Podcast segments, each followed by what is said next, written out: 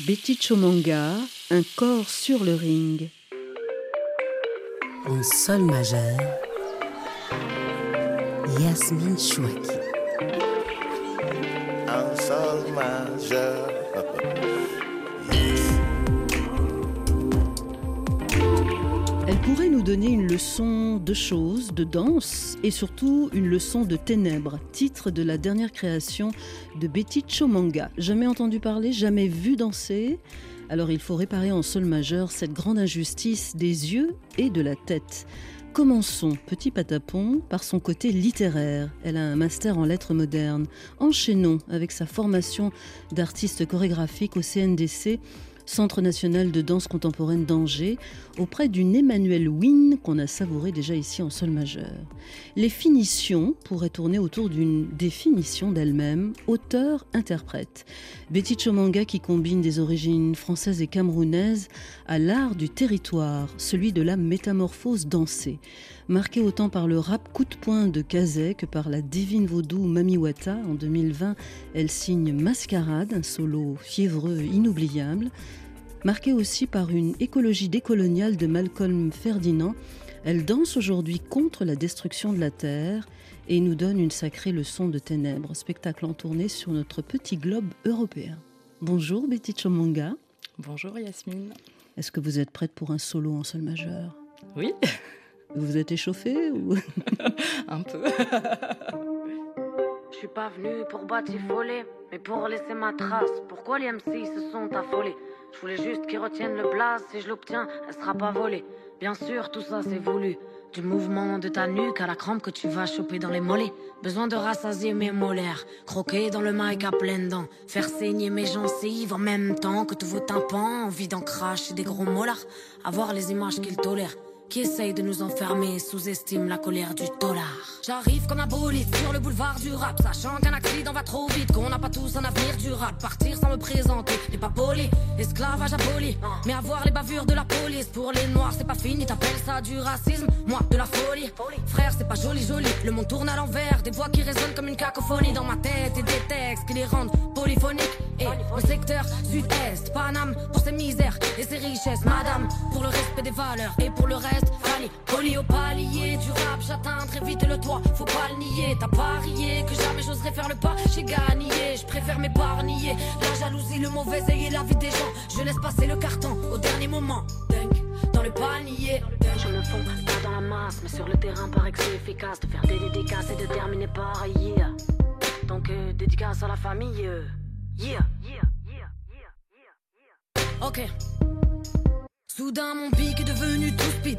Et même si j'arrive en scred Je laisserai personne indifférent. Appelle-moi traître de moustique J'arrive en paix équipé comme une guerrière. C'est la prise d'assaut de l'antenne à l'intérieur. Trop de moutons pour que je reste assis Je suis le loup qui vient raser la clairière. Je n'ai qu'un supérieur Pas grand chose d'autre qui me fait super peur Que l'enfer. Ils ont tort les hommes qui pensent que c'est normal Que la terre se détériore.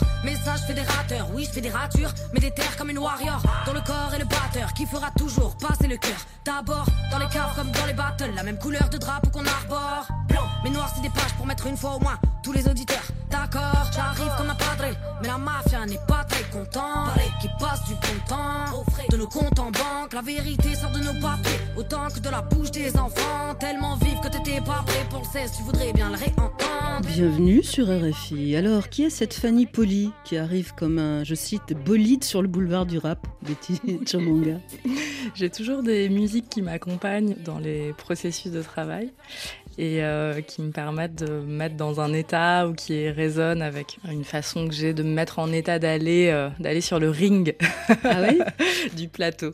C'est ça le plateau euh, pour vous C'est un ring Un peu, ouais. Je crois que je j'ai un rapport à, à cette entrée en scène qui est très relié à cet imaginaire-là, presque d'un match de boxe. Alors, dans quel état vous met ce, ce morceau intitulé Dunk? Bah, il y a cette dimension aussi euh, très liée au sport et l'imaginaire qu'il y a dans cette chanson et que j'ai beaucoup écouté là dans tout le processus notamment de Leçon de ténèbres et qui a été un morceau partagé sur lequel on, on se met ensemble avant le spectacle, euh, notamment euh, avec l'équipe d'interprètes. On va y revenir. Est-ce que vous vous sentez, mais apparemment oui déjà, une warrior vous-même? Oui, une guerrière un peu, oui, il y, a- il y a cette idée de bataille un peu. Mm. Vous connaissez peut-être le chemin en sol majeur? donc c'est par ici.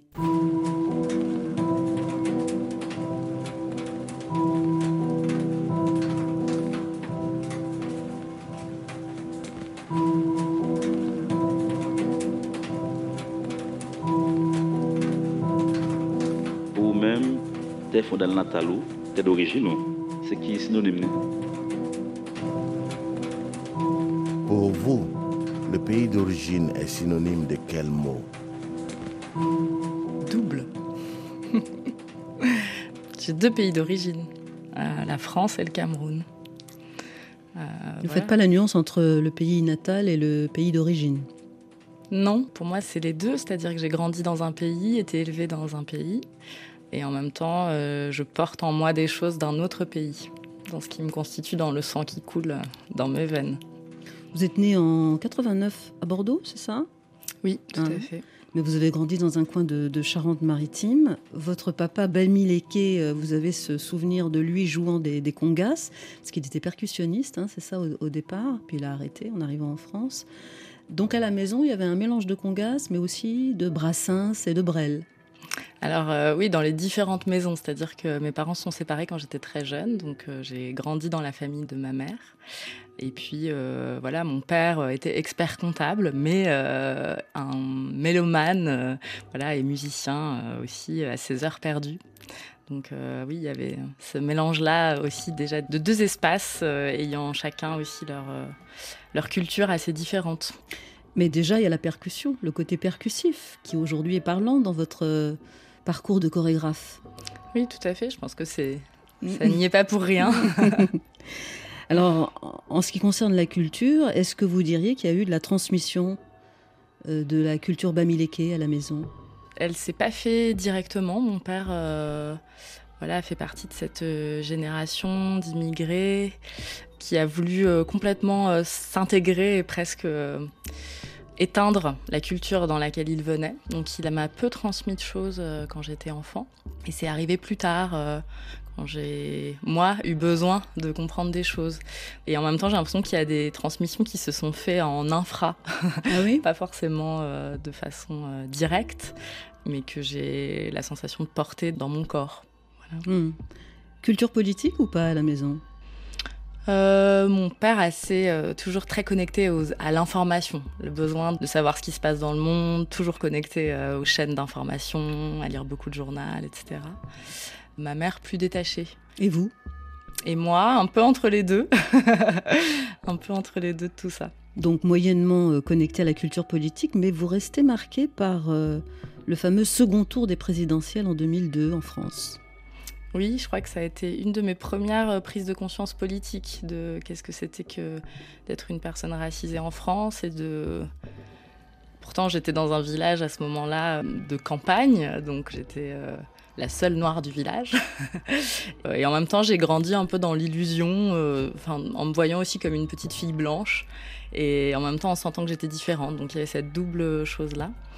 Et à ce moment-là, j'ai plus pris conscience de ce que ça pouvait représenter dans ce pays, et presque même du danger en fait, de ne pas être comme les autres. Et du coup, d'aller à une manifestation et d'être prise euh, comme ça avec d'autres personnes, d'avoir envie de manifester euh, une inquiétude, un désaccord. Alors dans tout ça, vous êtes une élève brillante, hein, Betty Chomanga. Euh, vous êtes acceptée à Henri IV pour faire une classe prépa euh, littéraire. Vous dites ça, vous avez l'air de lever les yeux au, ciel, quoi. C'est normal. Mais en même temps, c'est la danse euh, qui vous titille. Est-ce que vous savez pourquoi c'est le corps qui a gagné sur l'esprit? Et je dis pas que vous, vous en manquez évidemment, mais Pourquoi? Je ne sais pas. J'ai fait ce choix-là. C'était presque vital pour moi parce que c'était un espace d'expression fort dont j'avais besoin. Plus que celui de la parole ou de la pensée, de la littérature Oui. Pourquoi? Parce que pour moi, les mots passent toujours à côté du réel. J'ai toujours une, euh, une impression que les mots n'arrivent jamais à dire assez ce qui se passe. Alors après votre formation auprès euh, du CNDC, donc le Centre national de danse contemporaine d'Angers, euh, vous êtes une interprète au service de, de multiples univers mais on va faire pouf pouf parce que vous allez être marqué en, particulier par votre rencontre avec Marlène Montero-Freitas qui présentait en 2014 D'ivoire et chair, les statues souffrent aussi. Ça se passait dans le cadre du festival d'automne et ça a été joué euh, dans le monde entier. C'était une pièce étonnante visuellement. Il y a du texte, il y a du corps et il y a de la percussion.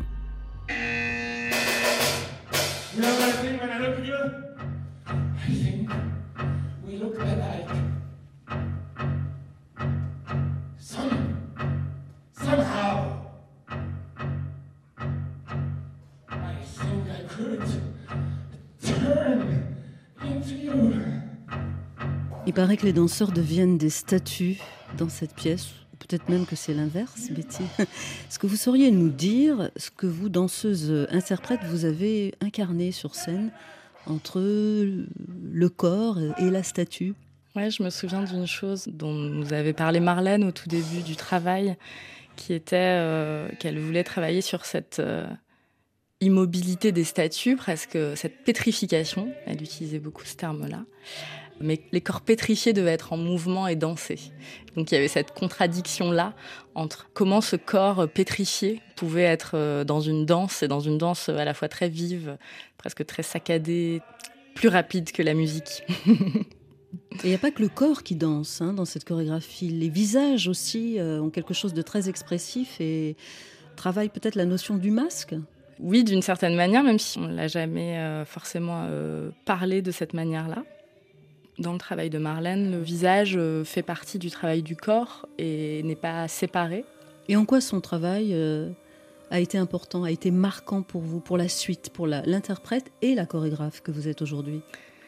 J'ai une petite anecdote qui me vient, c'est que dans tout mon parcours, notamment au conservatoire euh, à Bordeaux et tout ça, on me renvoyait beaucoup que mes yeux, quand je dansais, j'avais toujours les yeux super euh, écarquillés. et euh, c'était plutôt. Euh, mais on me l'a toujours fait remarquer plutôt comme un problème, comme quelque chose hmm. à, gommer ou à essayer de, changer, etc. Et là, c'était la première fois que finalement, cette spécificité ou cette façon de danser que je pouvais avoir naturellement, elle devenait presque une qualité. Un élément, un motif. et un motif que je pouvais même développer, voire accentuer, voire exagérer. C'est pour ça, c'est-à-dire qu'il y a quelque chose dans son travail qui a rencontré quelque chose qui était chez moi euh, et qui lui a donné une place d'expression. Comme quoi on peut danser aussi avec les yeux alors. Oui. L'interprète que vous êtes euh, aujourd'hui est aussi autrice.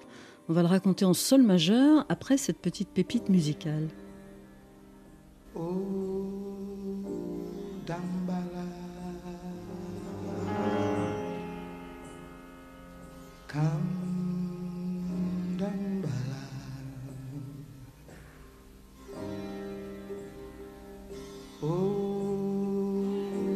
Dambala Come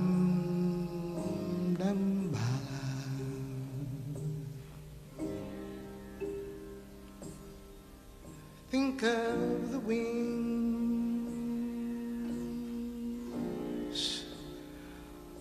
of a three-toed frog.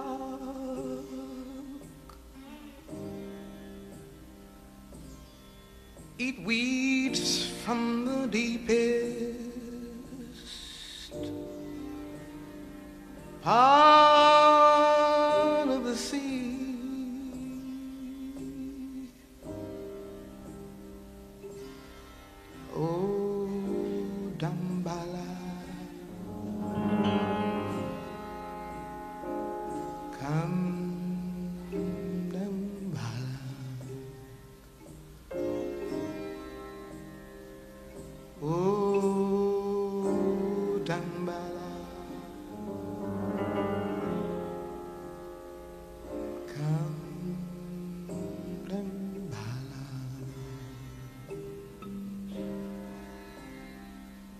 on the seventh day.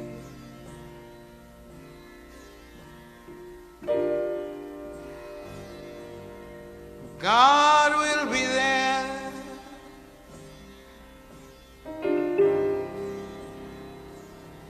On the seventh night.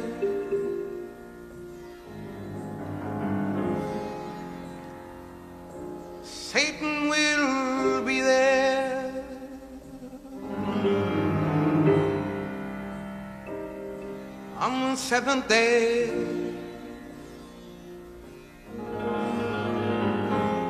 God will appear.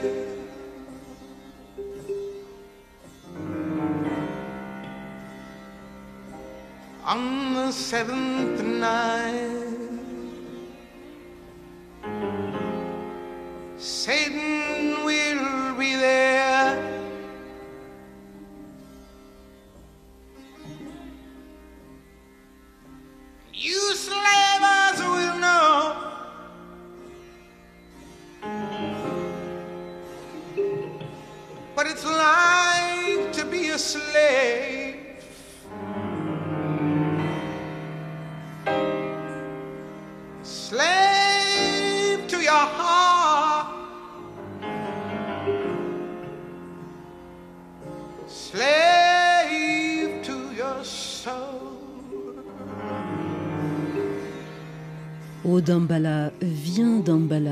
le septième jour, Dieu sera là, la septième nuit, Satan sera là.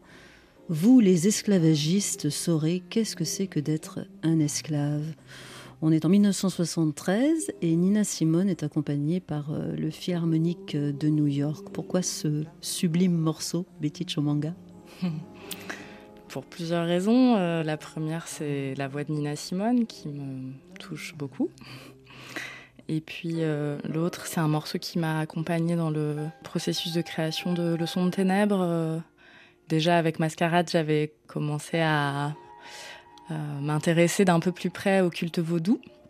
Et donc là, Dambala, c'est une divinité qui appartient au vaudou haïtien. Hmm, vous étiez parti hein, déjà. vous, étiez dans le studio, mais vous n'y étiez plus. mais si on veut aller à la rencontre de votre tête, euh, il faut aussi en passer par une voix. Devenue porte-parole du mouvement intégrationniste aux États-Unis, j'ai nommé James Baldwin.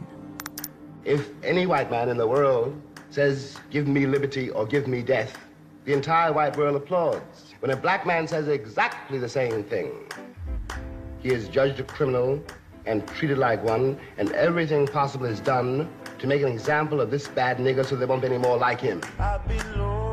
Si un homme blanc déclare Donnez-moi la liberté, sinon la mort, le monde entier applaudit. Mais si un homme noir dit exactement la même chose, il est jugé et traité comme un criminel, et tout est mis en œuvre pour faire de ce nègre l'exemple à ne pas suivre. Voilà un court extrait de I Am Not Your Negro, film de Raoul Peck. C'est un prétexte évidemment pour entendre la voix formidablement cash de James Baldwin. C'est une voix apparemment cruciale pour vous, Betty? Oui, ça fait partie des auteurs et penseurs qui m'ont beaucoup euh, marqué, qui m'ont donné aussi de la, de la force pour être là. Euh, et pour lesquels j'ai été touchée par euh, justement leur façon de mettre en mots leurs pensées. Ça résonne personnellement avec moi et je pense que je me suis pas mal, euh, en tout cas plus jeune, ouais, identifiée aussi à ces mouvements-là de revendication qui ont eu lieu aux États-Unis et du coup notamment à ces paroles-là. Vous avez eu vous-même, vous diriez, à souffrir? De racisme, de discrimination dans votre petit village de, Charente-Maritime? Ouais, jamais de façon très frontale finalement. Ça se manifestait un petit peu parfois par des moqueries en fait, on va dire, sur mes cheveux. Euh, voilà, le fait de ne pas être considérée comme euh, une jeune fille euh, jolie ou ce genre de, choses-là. Vous étiez la, seule afro du coin, c'est ça? Ouais. Angela Davis vous a aidé, non? Oui, c'est vrai que quand j'ai vu les images d'Angela Davis pour la première fois, pareil, il y a eu un sentiment comme ça d'identification très fort et euh, ah ok, je suis pas toute seule.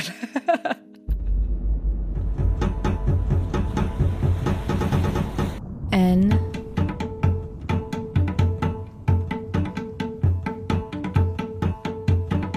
N comme noir, c'est noir. J'ai envie de vous poser comme ça deux mots dans cette conversation en sol majeur, Betty Chomanga, le mot métis et le mot hybride. C'est deux mots avec lesquels je travaille. bah, le mot métis, euh, bon, c'est un mot que j'ai entendu euh, toute ma vie mais c'est les autres en général qui vous le collent. C'est les autres qui me le collent. Je dirais que presque encore plus particulièrement, et ça, ça a été mon choc quand je suis partie pour la première fois au Cameroun, on m'appelait la blanche. et ici, je suis plus, on me disait plutôt euh, la noire ou la négresse, j'ai déjà eu. Vous avez eu droit à ça J'ai eu droit à ça, ouais. Euh, quand vous le travaillez, vous, c'est un mot qui est un allié pour vous? Je pense que j'ai choisi le mot de l'hybridité offre plus d'ouverture imaginaire que le métissage, qui en effet a quelque chose d'un peu enfermant et puis surtout qui est rattaché à, une histoire assez violente, la colonisation. Même si c'est pas moi directement, euh, mon métissage à moi directement. Je me vis comme française, mais j'ai pas une tête classiquement française. On m'a souvent demandé d'où tu viens, donc il a fallu que j'aille voir au Vietnam. Et ce premier voyage a unifié ma tête et mon corps. Est-ce que euh, ces propos de la chorégraphe au micro d'un sol majeur euh, l'année dernière, d'Emmanuel Wynne, est-ce que ces propos font écho à votre propre ressenti et votre propre trajet, Betty Chomanga? Oui, d'une certaine manière, en effet. Voilà, c'est vrai que je suis allée pour euh, le coup aussi assez tardivement pour la première fois au Cameroun. Découvrir aussi et rencontrer euh, toute ma famille paternelle. Pourquoi c'était important? Pourquoi c'était nécessaire? J'avais la sensation qu'il y avait une partie de moi qui était occultée ou qui était manquante et que j'avais besoin de, de la ramener en moi aussi, enfin, ou en tout cas de la reconnaître en moi. Alors vous qui dansez déjà contemporain, hein, je crois, au moment de ce premier voyage au Cameroun. Vous avez 18 ans à ce moment-là. Vous découvrez autre chose au pays du Makossa et du Bikutsi.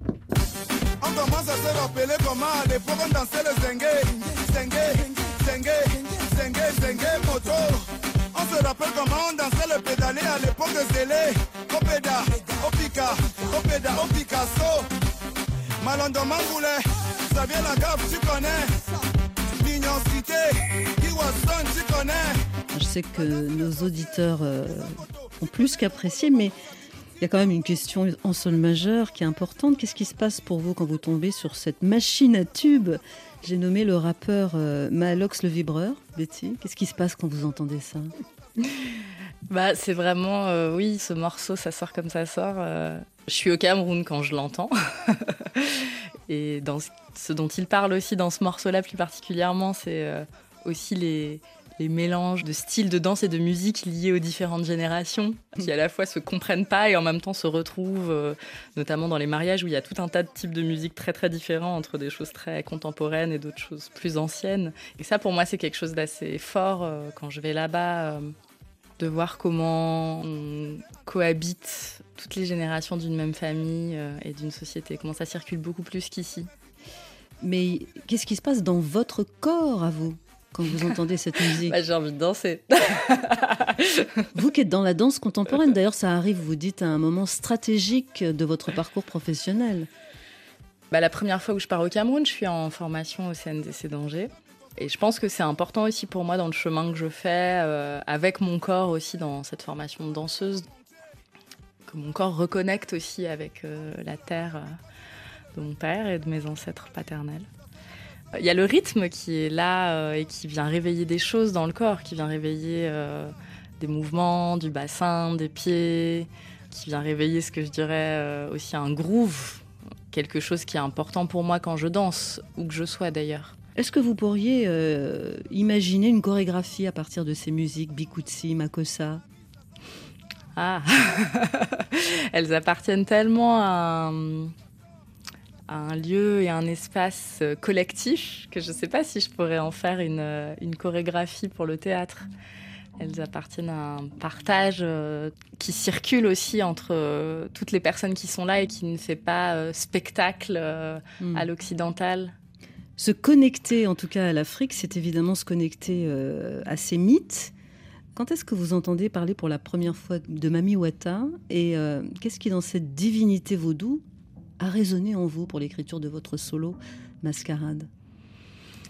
La première fois que j'en entends parler, c'est justement euh, au Cameroun, à Kribi. On me parle de Mami Wata D'abord un peu comme une légende, mais euh, quand même associée à vraiment une crainte et une peur de la mer. Et euh... MER Oui, l'océan. Et ce qui m'intrigue tout de suite, c'est qu'on me dit qu'elle est associée à la beauté, au pouvoir, à la richesse. Je comprends qu'elle est souvent euh, associée aussi à la, à la couleur de peau claire et blanche, donc plutôt représentée comme une femme blanche associée à la sexualité et qu'elle fait peur et qu'elle est dangereuse. Ça m'intrigue, je sais pas, ça résonne peut-être aussi avec euh, un peu des. comme une figure de sorcière. et quand je rentre en France, je décide de chercher un peu plus euh, d'éléments autour de ça. Puis en fait, je me rends compte que certains chercheurs disent que c'est un mythe postcolonial, donc qui serait apparu après euh, la colonisation. Et dont les représentations pourraient être le mélange entre euh, les sirènes qui étaient sur les proues de bateaux des colons et les croyances euh, qui existaient euh, sur le continent africain. Et que du coup, on la retrouve aussi sous d'autres noms de l'autre côté de l'Atlantique. Et bah justement, je, crois que ça résonne avec cette histoire de métissage, cette histoire d'hybridité aussi, et, que c'est ça qui me donne envie de m'y intéresser. Vous vous êtes inspiré aussi d'un texte de Louis-Ferdinand Céline pour euh, Mascarade. Non, c'est pas pour ce. c'est pour euh, Le son de ténèbres Non plus. Non plus. J'ai écrit un mémoire sur des livrets de ballets qui ont été écrits par Céline. Oui, c'est moins connu hein, son travail sur les ballets, mais je, voulais juste partager avec vous ce court extrait de Ballet sans musique, sans personne, sans rien. Il écrit Au lever du rideau, les petits esprits de la forêt dansent, sautent, virevoltent. C'est la ronde des lutins, des farfadets, des elfes. Leur chef est un lutin couronné, le roi des lutins, agile, preste, toujours aux aguets. Il joue, saute mouton, avec eux, dans la ronde joyeuse, une biche, frêle et timide, leur petite compagne. Qu'est-ce qui vous intéressait dans, dans ce texte de Céline? En fait, euh, Céline avait été euh, au Cameroun pendant un an. J'étais en études de lettres modernes. Je trouvais qu'on étudiait euh, souvent euh, des auteurs du continent africain ou ce qu'on appelle de la périphérie. en comparaison, enfin en voyant comment ils avaient pu être influencés par des auteurs dits du centre, donc plutôt occidentaux. Je mets des guillemets, hein, ça se voit pas à la radio. Et moi, je me disais, mais en fait, dans cette histoire coloniale, il y a forcément eu des influences dans les deux sens. Et est-ce que euh, on pourrait euh, étudier un auteur occidental en essayant de voir s'il avait pu être influencé par une autre culture que la sienne. Et donc en, partant de ce point historique de savoir que Céline avait passé un an au Cameroun, je m'étais dit que peut-être il avait pu entendre parler de Mami Wata, parce que je trouvais que la figure de la danseuse qui était euh, développée dans, dans ces livrets de ballet me faisait penser à ce qu'on m'avait raconté de Mami Wata, et notamment ce personnage un peu euh, associé à la sexualité et en même temps à une forme de monstruosité, d'attirance et de répulsion.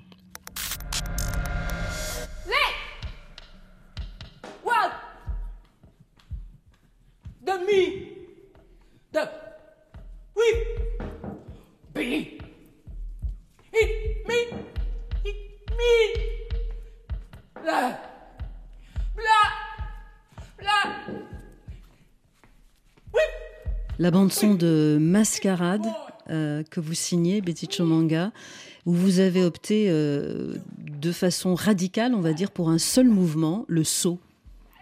Alors, euh, quand j'ai commencé à travailler sur cette pièce, je voulais en effet travailler à partir d'un mouvement qui serait un saut. Et puis, au fur et à mesure, je me suis rendu compte que plus qu'un saut, enfin que ce saut, c'était pas n'importe quel saut, que c'était un saut qui partait du centre du corps. Et si je le réduisais au maximum, il devenait euh, comme une pulsation qui prendrait naissance dans le ventre, euh, une pulsation ventrale, qui met le corps dans une oscillation verticale et qui grandit, grandit, grandit jusqu'à devenir un saut et que de cette oscillation verticale apparaissent des images. Comme un peu un, défilé de masques, mais sur un seul et même corps. Euh, donc encore une fois, le visage aussi est l'endroit où, s'expriment peut-être ces masques, euh, où les émotions, comme aussi les caractères, pouvaient euh, passer et défiler, mais presque comme un puissant fond. Il y en a certaines, notamment comme celle de la Gorgone, euh, celle du pendu, celle de l'enfant. Euh. mais ce qui m'a beaucoup intéressé dans cette danse, c'est aussi euh, le passage entre deux images et comment il y a une multitude d'autres qui peuvent exister entre ces deux images. Donc c'est pas tant les images à partir desquelles j'ai travaillé pour écrire cette danse que aussi tout ce qui est entre deux choses. Et puis le saut produit du son. Le saut produit du son, la pulsation qui vient du ventre est reliée aussi au souffle. Et de ce souffle, la voix aussi euh, euh, jaillit. Et dans ce qu'on entend là, elle, jaillit par des mots qui sont aussi entrecoupés et qui du coup n'ont pas complètement leur sens. Et jusqu'à finir par euh, s'articuler dans un, dans un rap d'une rappeuse que j'aime beaucoup qui s'appelle Kazé. Mhm des sons qui finissent euh, en cris finalement. Et là, vous êtes inspiré, euh, je crois, d'un poème d'une Autrichienne, Ingeborg Bachmann. Oui, ça a été un des textes aussi. Euh, j'ai souvent des textes qui m'accompagnent quand je crée quelque chose et ce texte-là était là. Mes cris, je les perds, comme un autre perd son argent, ses pièces de monnaie, son cœur. Mes grands cris, je les perds, à Rome, partout, à Berlin, je perds dans la rue des cris. authentique, jusqu'à ce que mon cerveau devienne rouge sang à l'intérieur. Je perds tout. Il n'y a que la terreur que je ne perde pas, que l'on puisse perdre ses cris, chaque jour et partout.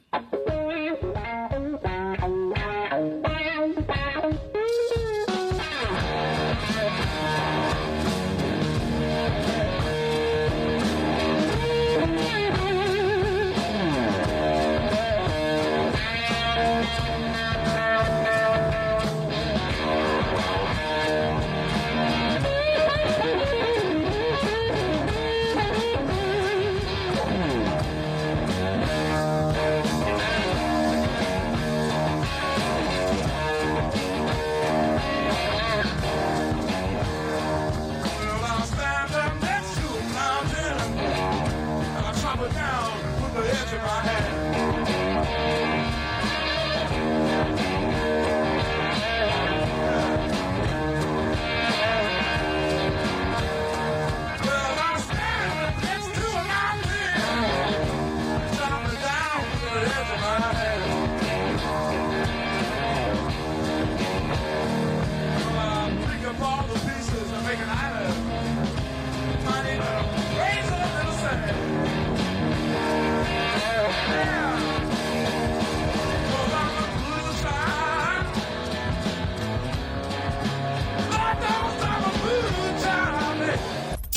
Et oui, il faut qu'on coupe le sifflet de Voodoo Child pour un sol majeur. Euh, Jimi Hendrix va nous pardonner parce que de toute façon, vous l'aimez, Betty Chomanga, ce morceau. oui. Il n'y a pas de pourquoi derrière, c'est l'évidence même. Vous l'aimez et d'ailleurs, vous le chantez vous-même dans un de vos spectacles. Alors, euh, on devait avoir une bande-son. Euh... Je ne sais pas ce qui s'est passé. Les jeans sont passés par là, peut-être.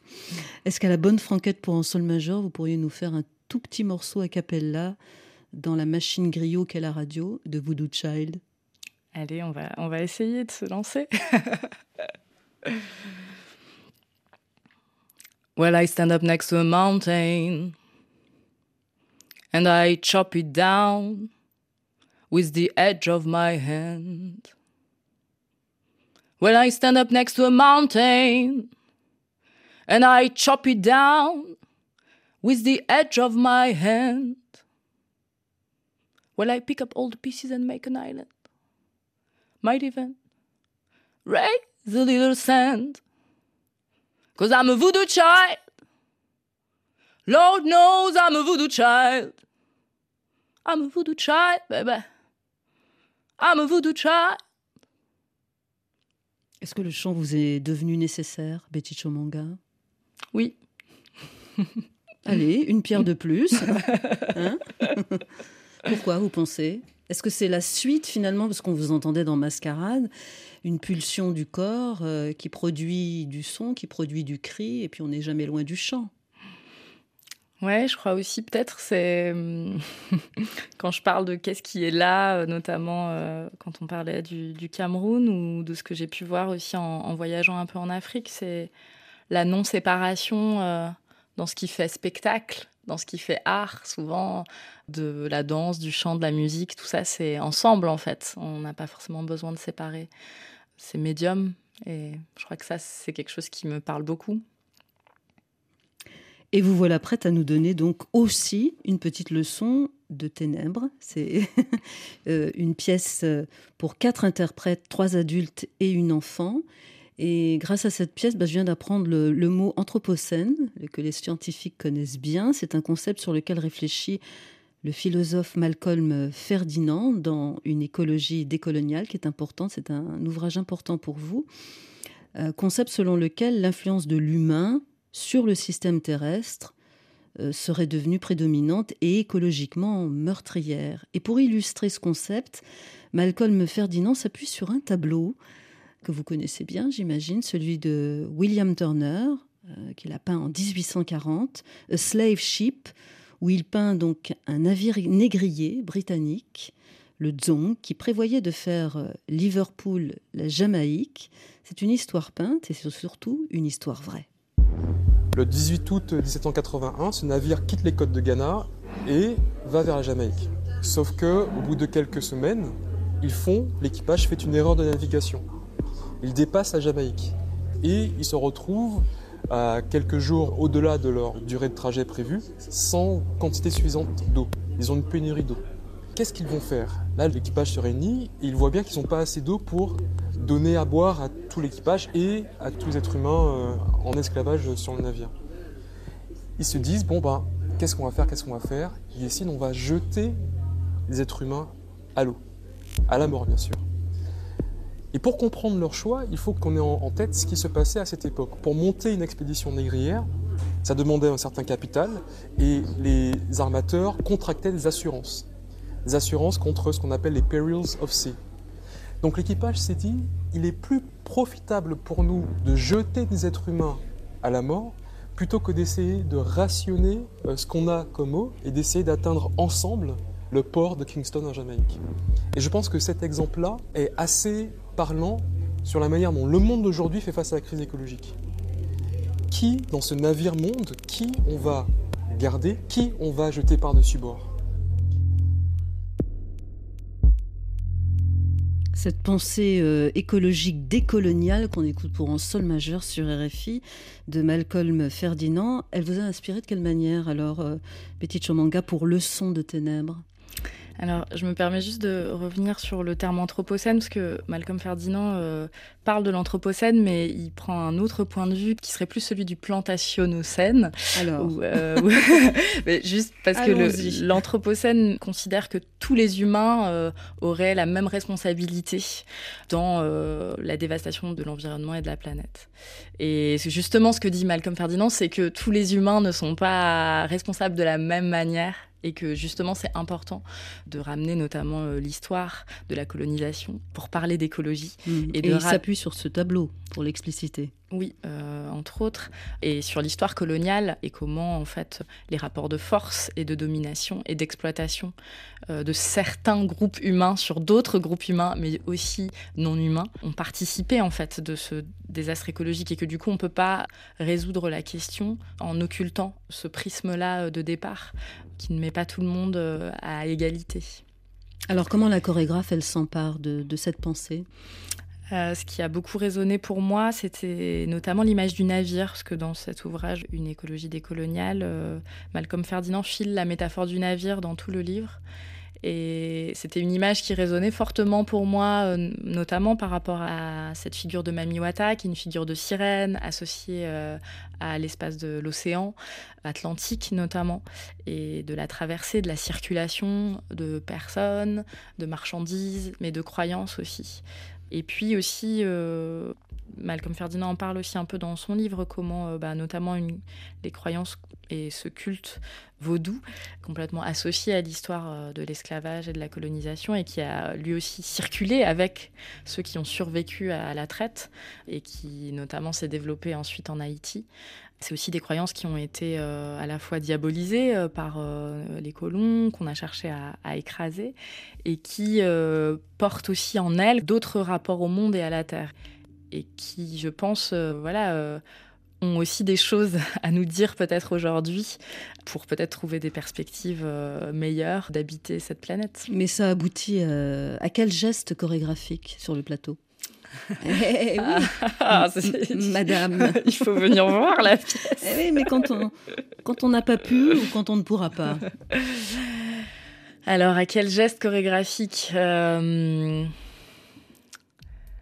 Ça aboutit au, au groupe que j'ai constitué, qui est un groupe un peu hétérogène, constitué de quatre personnes assez différentes, euh, d'une jeune fille euh, qui a 11 ans de Léonard Jean-Baptiste, qui est un performeur haïtien, de Amparo González Sola, qui est une danseuse euh, argentine, et de moi-même. Ça donne euh, des images de navires qui circulent, ça donne des corps qui sont euh, dans une respiration qui les agite, qui agite leur poitrine. Donc on est de nouveau dans cette répétition de pulsions, de vibrations. On n'est pas loin de la transe, on n'est pas loin du vaudou. Et euh, je crois qu'il y a un autre mot qui fait partie de, votre grammaire de chorégraphe, Betty, c'est celui de la transgression. Oui. De quelle manière? Cette idée de dépasser des limites, des limites du corps, d'aller travailler avec euh, aussi l'invisible, ce qu'on ne voit pas. Donc la cartésienne que vous êtes, elle est intéressée par cette euh, notion Ouais. de monde invisible. Oui, de ce qui ne peut pas être dit aussi, de ce qui est caché, de ce qui est enfoui. C'est important qu'il y ait un corps d'enfant sur scène. C'était important pour moi, c'était là euh, depuis le, le début.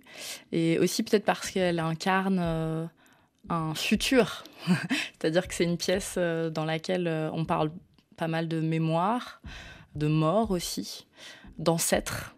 Et puis c'est comme s'il y avait l'autre point de tension qui serait celui de la perspective.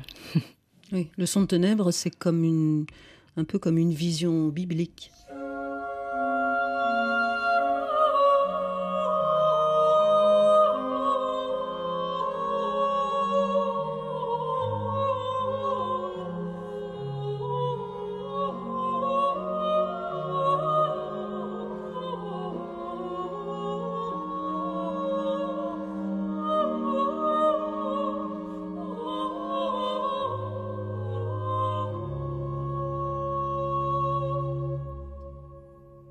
Qu'est-ce qu'elles doivent vos leçons de ténèbres à cette œuvre euh, religieuse de Couperin?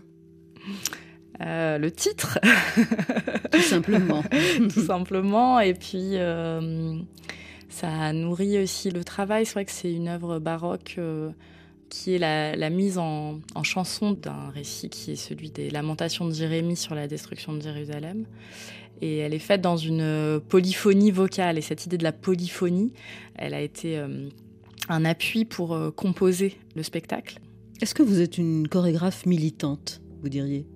J'ai toujours peur d'affirmer ça, parce que je trouve que le militantisme, en tout cas là où moi je peux le faire, c'est dans les œuvres mêmes, et donc c'est presque pas à moi de, de dire ça. Leçon de ténèbres, donc à voir dans le cadre du festival Danse euh, Fabrique. Euh, c'est à Brest, en France, du 28 février jusqu'au 4 mars. On est d'accord? Et puis, quant à Mascarade, puisque je ne l'ai pas dit tout à l'heure, c'est à voir en février à Ivry-sur-Seine, c'est au sud de Paris, et puis en mars à Grenoble, toujours en France, mais vous tournez aussi de façon internationale. On mettra euh, toutes ces dates sur euh, la page de RFI. À propos de fantômes, le hasard a voulu que vous naissiez à Bordeaux, qui est une ville euh, qui porte en elle, on va dire aussi, des fantômes dans les cales de son histoire. Vous y pensez parfois? J'y ai beaucoup pensé, oui, pendant tout le travail, euh, notamment là sur le son de ténèbres, où on a aussi travaillé à Nantes.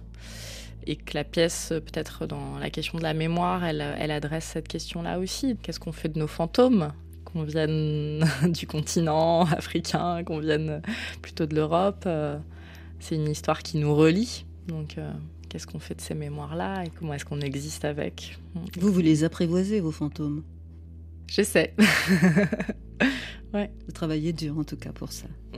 Merci, Betty Chomanga. Euh, Kazé et le groupe... euh, House Gang. Merci beaucoup pour caser une scène colère. Parce qu'en fait, il y a de la colère, on l'a pas dit dans tout ça, mais je sens dans votre calme une colère euh, tranquillement installée. Oui, elle est là. Elle est là sur le ring. Exactement.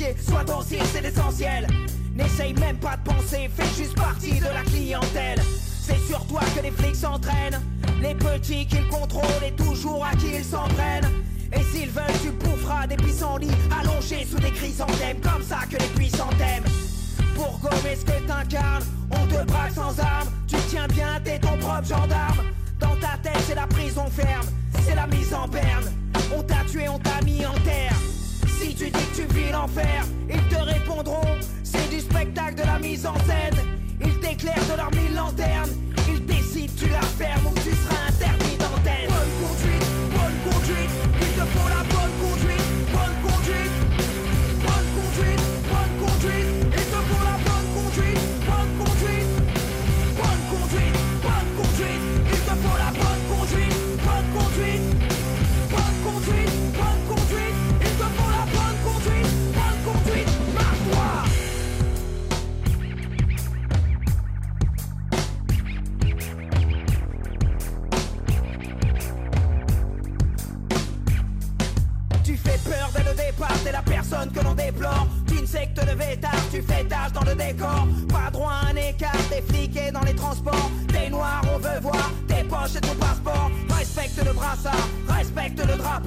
Reste dans ton enclos pour cafard et puis crapaud.